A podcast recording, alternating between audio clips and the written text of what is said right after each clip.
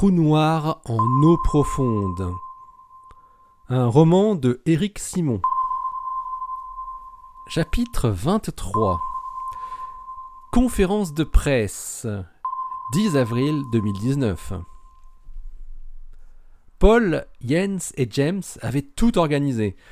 Depuis que l'éditeur de Astrophysical Journal Letters avait envoyé son acceptation de publier le dernier des six articles, ils avaient une date de publication possible, le 10, le 20 ou le 30 avril 2019.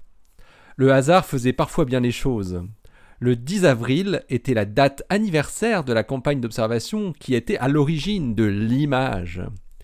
Deux années s'étaient déjà écoulées.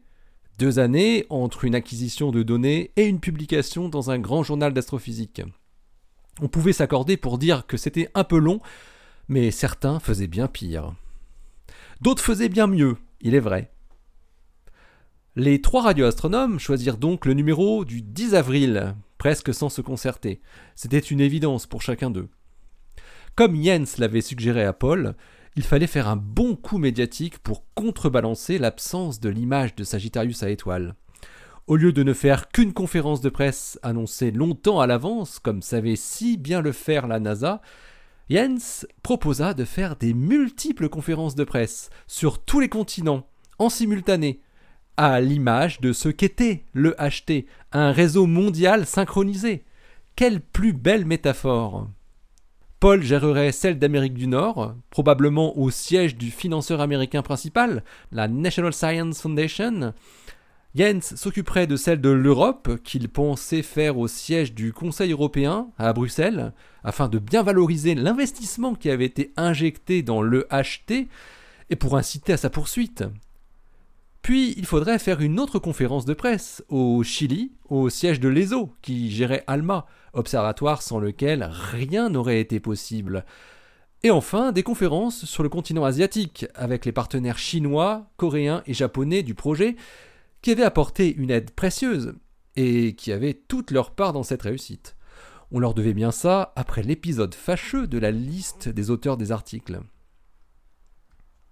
Il fixerait une heure d'embargo pour la diffusion de l'image de la silhouette de l'horizon de M87 étoiles, correspondant à l'embargo sur les articles, quelques minutes après le début des conférences de presse, de façon à ce que l'introduction laisse un peu de suspense pour les millions de spectateurs qui ne manqueraient pas de suivre l'une ou l'autre de ces conférences diffusées en streaming, à la manière de ce que faisait couramment le CERN ou la NASA lors de découvertes importantes ou pas.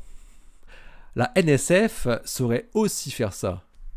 9h07 Eastern Time. Paul était arrivé la veille au soir à Washington, D.C. La conférence avait lieu au nouveau siège de la NSF à Alexandria à 9h. Il avait préféré prendre le Northeast Regional qui passait par New York et Philadelphie. 9 heures de train plutôt que 1 heure et demie d'avion. De quoi pouvoir travailler tranquillement sans trop émettre de CO2 dans l'atmosphère. Il en avait déjà bien trop injecté. Et il avait le temps, lui qui aimait le perdre quand il en avait à perdre. Paul disait souvent que la différence entre l'avion et le train était la même différence qui existait entre se déplacer et voyager. Il préférait voyager en somnolant devant le défilement des plaines verdoyantes du Connecticut et de Pennsylvanie. Paul ne pensait pas trop à ce qu'il allait dire dans sa présentation, mais il pensait aux questions qui allaient être posées il était sûr de la nature de la toute première question des journalistes. Pourquoi M87 étoiles et pas Sagittarius à étoiles? Ou quelque chose du genre. Évidemment, ils avaient tellement dit partout depuis trois ans qu'ils allaient imager Sagittarius à étoiles, sans parler vraiment de M87 étoiles, alors qu'il était prévu lui aussi. Il fallait trouver une bonne réponse, suffisamment réaliste pour être crédible. Ils s'étaient tous mis d'accord sur la réponse à apporter à cette question. Il s'agissait presque d'un élément de langage, comme disaient les politiciens. Tous les participants aux conférences de presse devaient répondre la même chose à cette question. Il était bien entendu hors de question d'évoquer les déboires du SPT. Sagittarius A étoile et M87 étoiles ont des tailles très différentes, ce qui implique des mouvements de gaz autour d'eux qui ont une vitesse très différente. Ça bouge beaucoup plus vite autour de Sagittarius à étoile, ce qui rend bien plus difficile de produire une image par interférométrie. Cette réponse avait l'intérêt d'être factuellement exacte, mais elle avait un côté un peu absurde, sachant que la taille de Sagittarius à étoile vis-à-vis de celle de M87 étoile était connue depuis 20 ans, et qu'on connaissait très bien cet effet de vitesse différente quand on avait imaginé le HT. Les simulations le prenaient en compte et montraient que la silhouette de Sagittarius à étoile était aussi accessible que celle de M87 étoile. Mais ça pouvait passer face à des journalistes pas forcément spécialisés qui ne relèveraient pas nécessairement l'entourloupe. L'idée était de ne pas trop s'apesantir et de dire que ce sera fait dans les prochaines campagnes d'observation. On pouvait même aller jusqu'à dire qu'on exploiterait encore les données qui avaient été enregistrées. Mais là, c'était clairement un mensonge. Concernant la campagne ratée de 2018 et l'absence de campagne cette année, ils avaient décidé d'un commun accord, cette fois-ci, de ne pas taire ce qui s'était produit au, Sierra Negra. Que ce soit réellement la mafia mexicaine qui soit en cause, ou bien d'autres personnes moins criminelles a priori. Mais comme on ne pouvait pas accuser sans preuve, c'était la version officielle de la police mexicaine qui allait être retenue. La salle de conférence de la NSF était bondée. De nombreux journalistes avaient dû être refusés pour assurer la sécurité du bâtiment. Il y avait un pupitre derrière lequel s'était postée Jenny Arms, la directrice des affaires publiques de la National Science Foundation, et cinq fauteuils en bois sur lesquels avait pris place la directrice de la NSF, juste à côté du pupitre, puis Paul, qui s'était assis à côté d'elle, suivi de trois membres de la communauté nord-américaine du consortium. Cathy Irving, qui avait accepté la proposition de Paul de participer à la conférence de presse, Bill Nash, théoricien du Perimeter Institute, et Joseph Giordano de l'Université d'Arizona. Ils n'avaient pas été placés au hasard, mais dans l'ordre des interventions imaginées par leurs financeurs. Paul trouvait que le tailleur jaune canari de la responsable des affaires publiques de la NSF était beaucoup trop jaune, et lui préférait largement le rose fuchsia de celui de sa voisine de droite. Lui avait fait l'effort de mettre une cravate assortie à la couleur de sa veste, ce qui n'était peut-être pas un si bon choix finalement. Après avoir brièvement présenté les différents participants et précisé qu'un temps serait dédié aux questions à la fin des présentations, Jenny Arms laissa la parole à Francesca d'Ortova, qui prit place derrière le pupitre.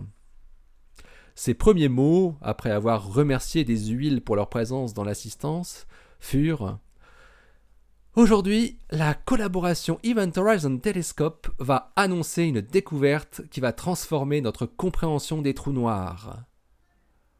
Puis elle continua en articulant chaque mot et en lisant son texte comme si sa vie en dépendait. En tant qu'astrophysicienne, c'est un jour très excitant pour moi. Les trous noirs ont captivé les scientifiques et le grand public depuis des décennies. En fait, nous étudions les trous noirs depuis si longtemps que nous avons un peu oublié que personne n'en a jamais vu un seul. Elle lisait maintenant furtivement son papier pour ne pas dire un mot de trop. Un léger tremblement était perceptible dans sa main. Elle poursuivit. Oui, nous avons des illustrations et des simulations, mais grâce à des instruments financés par la National Science Foundation, nous avons aussi détecté des fusions de trous noirs. Nous avons détecté des transferts de matière d'étoiles compagnes vers des trous noirs. Et nous avons aussi pu détecter des neutrinos émanant de jets de trous noirs supermassifs, distants de milliards d'années-lumière. Elle avait déjà mentionné, sans les citer, les expériences LIGO et Ice Cube, probablement les plus belles réussites de la Fondation. Elle en arrivait maintenant au but de la matinée. Mais nous n'avons encore jamais vu l'horizon des événements, ce point de non-retour au-delà duquel rien, pas même la lumière, ne peut s'échapper d'un trou noir. Comment en est-on arrivé là aujourd'hui? Grâce à l'imagination et à la détermination de scientifiques partout dans le monde, désirant collaborer pour atteindre un but très ambitieux, avec un vaste réseau de grands instruments et par un financement sur la durée de la NSF et d'autres institutions, prêtes à prendre un risque pour obtenir un résultat au retentissement énorme. Sans les efforts de dizaines de scientifiques à travers le monde et les divers financements, le projet de l'Event Horizon Telescope aurait été impossible. Aucun télescope sur Terre ne possède la résolution suffisante pour imager l'horizon des événements d'un trou noir. Donc cette équipe a fait ce que tous les bons chercheurs font. Ils ont innové. Il y a 50 ans, d'autres chercheurs, eux aussi financés par la NSF, ont aidé au développement de l'interférométrie à très longue base qui relie des télescopes entre eux par informatique pour augmenter leur performance de résolution. Cette équipe a appliqué cette technique à une échelle globale en créant un télescope virtuel de la taille de la Terre elle-même. Francesca Dortova parlait lentement en découpant clairement ses phrases, comme si elle savait qu'elle était traduite en direct par de nombreux logiciels. Après s'être passé la main dans les cheveux, gardant toujours un beau sourire, elle continua. Ce fut une tâche herculéenne avec de nombreuses difficultés techniques. Ce fut un effort si remarquable que la NSF a investi 28 millions de dollars sur plus de 10 ans, rejointe par de nombreuses organisations, jusqu'à ce que ces chercheurs transforment leur idée en réalité. Je crois que ce que vous allez voir va produire une trace indélébile dans la mémoire des gens. Le HT montre quel est le pouvoir de la collaboration, de la convergence et du partage des ressources qui nous permettent d'appréhender les plus grands mystères de l'univers. Et maintenant, je vais laisser la parole à nos prestigieux invités, en commençant par le docteur Paul Grise, directeur de l'EHT. Alors que Francesca Dortova rejoignait son fauteuil et que Paul quittait le sien, des applaudissements retentirent dans la salle. Paul s'approcha rapidement du pupitre et vérifia que sa télécommande fonctionnait correctement pour faire défiler les planches de sa présentation PowerPoint. Puis il se lança en disant Merci à tous, amateurs de trous noirs. Et il enchaîna. Les trous noirs sont les objets les plus mystérieux de l'univers. Ils sont enfermés dans un horizon des événements où ils empêchent la lumière de s'échapper. Paul faisait des gestes avec ses mains pinçant sa petite télécommande dans la main droite. Et la matière qui tombe sur l'horizon des événements est surchauffée, ce qui fait qu'avant de tomber dedans, elle brille très fortement. Nous pensons aujourd'hui que les trous noirs supermassifs, qui ont des millions ou des milliards de fois la masse du Soleil, existent au centre de la plupart des galaxies. Et parce qu'ils sont si petits, nous n'en avons jamais vu un seul. Leur environnement peut rayonner plus que la totalité des étoiles de leur galaxie. La meilleure idée que nous avons de ce à quoi ils peuvent ressembler vient de simulations. Paul se retourna légèrement pour vérifier qu'il montrait bien la bonne page sur l'écran situé au-dessus de lui. Il ne fallait pas trembler et surtout pas afficher la page suivante. Il fallait garder l'effet pour 9h07. Il avait encore 50 secondes. La première page montrait une image animée, simulée, de la silhouette de l'horizon d'un trou noir. Paul expliqua rapidement le gaz qui tombe vers le trou noir est fortement échauffé et produit un anneau de lumière où les photons sont en orbite du trou noir. Et à l'intérieur de ça se trouve un cercle sombre où l'horizon des événements lui-même empêche la lumière de s'échapper. Paul parlait au moins deux fois plus vite que la directrice de la NSF. Il savait qu'il était un peu en retard. Le projet EHT est dédié à l'idée que nous pouvons faire une image de ce trou noir, que nous pouvons apprendre des choses à travers cette ombre, mesurer l'anneau de photons et tester la théorie d'Einstein dans ce milieu extrême. Cela offre aussi un accès à une région de l'univers où nous pouvons étudier précisément les effets énergétiques et comment les trous noirs dominent le cœur des galaxies. L'image animée montrait un cercle orangé en forme de donut. Le mot simulation était écrit en gros en haut à gauche, pour les gens qui arriveraient seulement à ce moment-là devant leur écran. Paul continuait à dérouler le texte qu'il avait écrit sans trop le lire.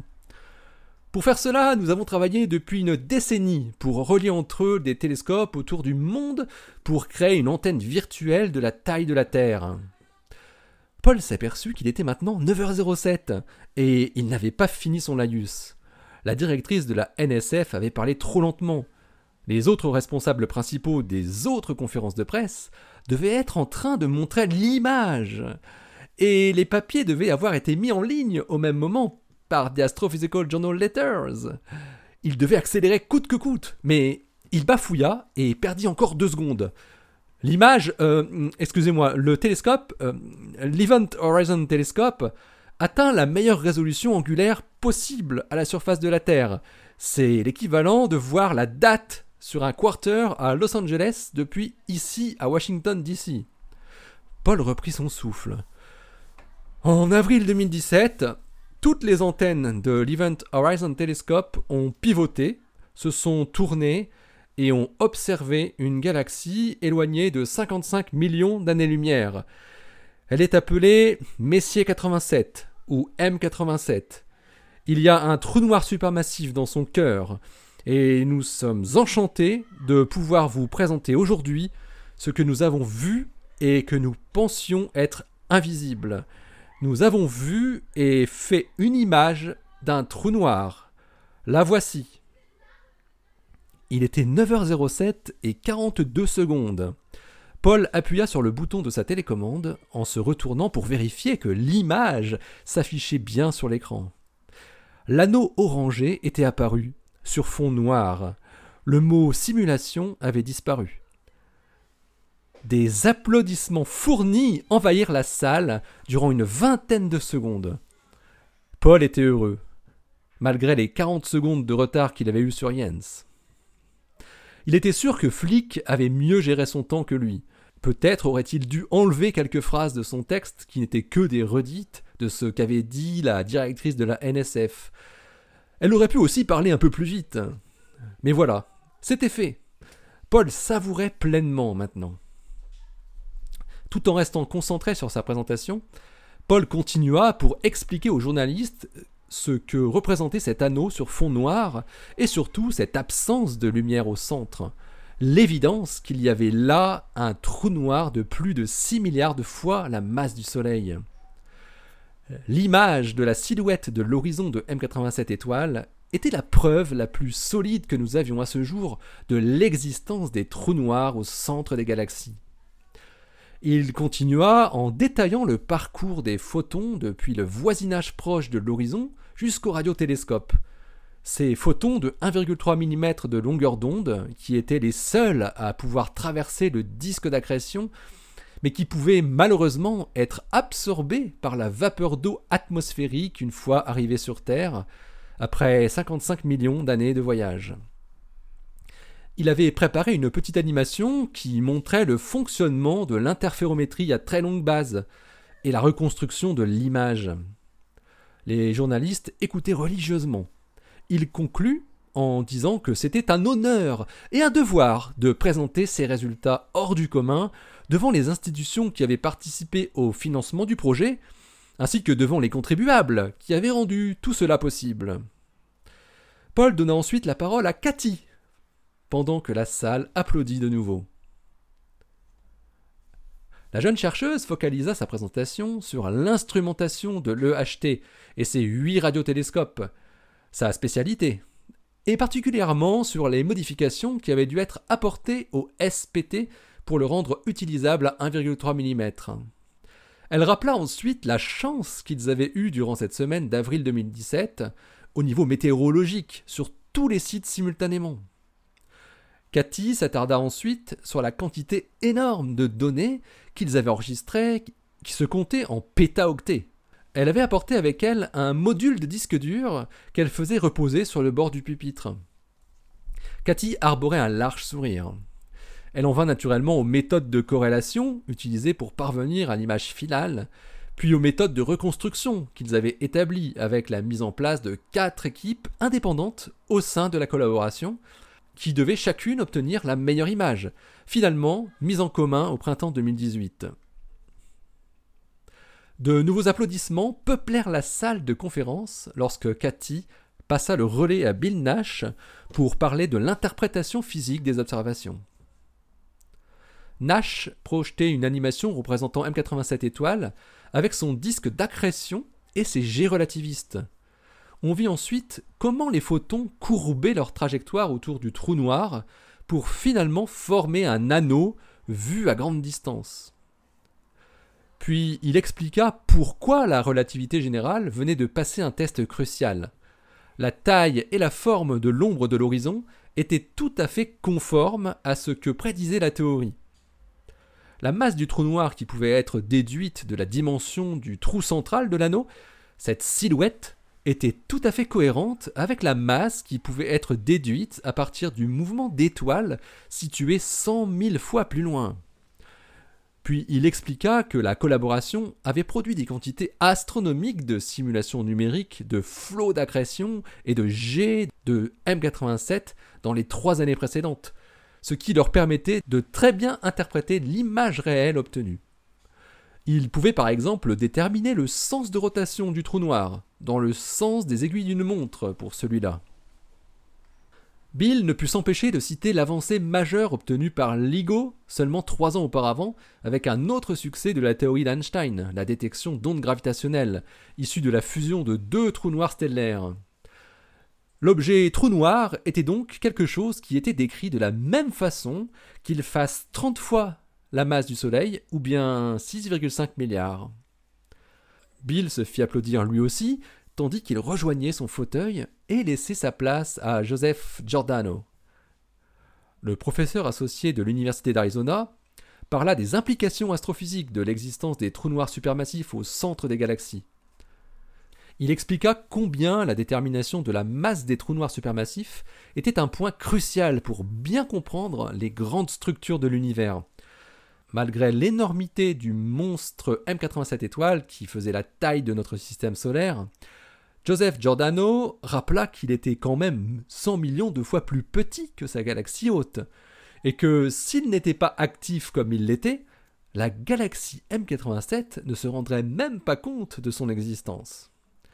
Mais lorsque le trou noir était actif, il affectait dramatiquement le comportement de la galaxie entière via l'interaction de ces jets de particules et de rayonnement.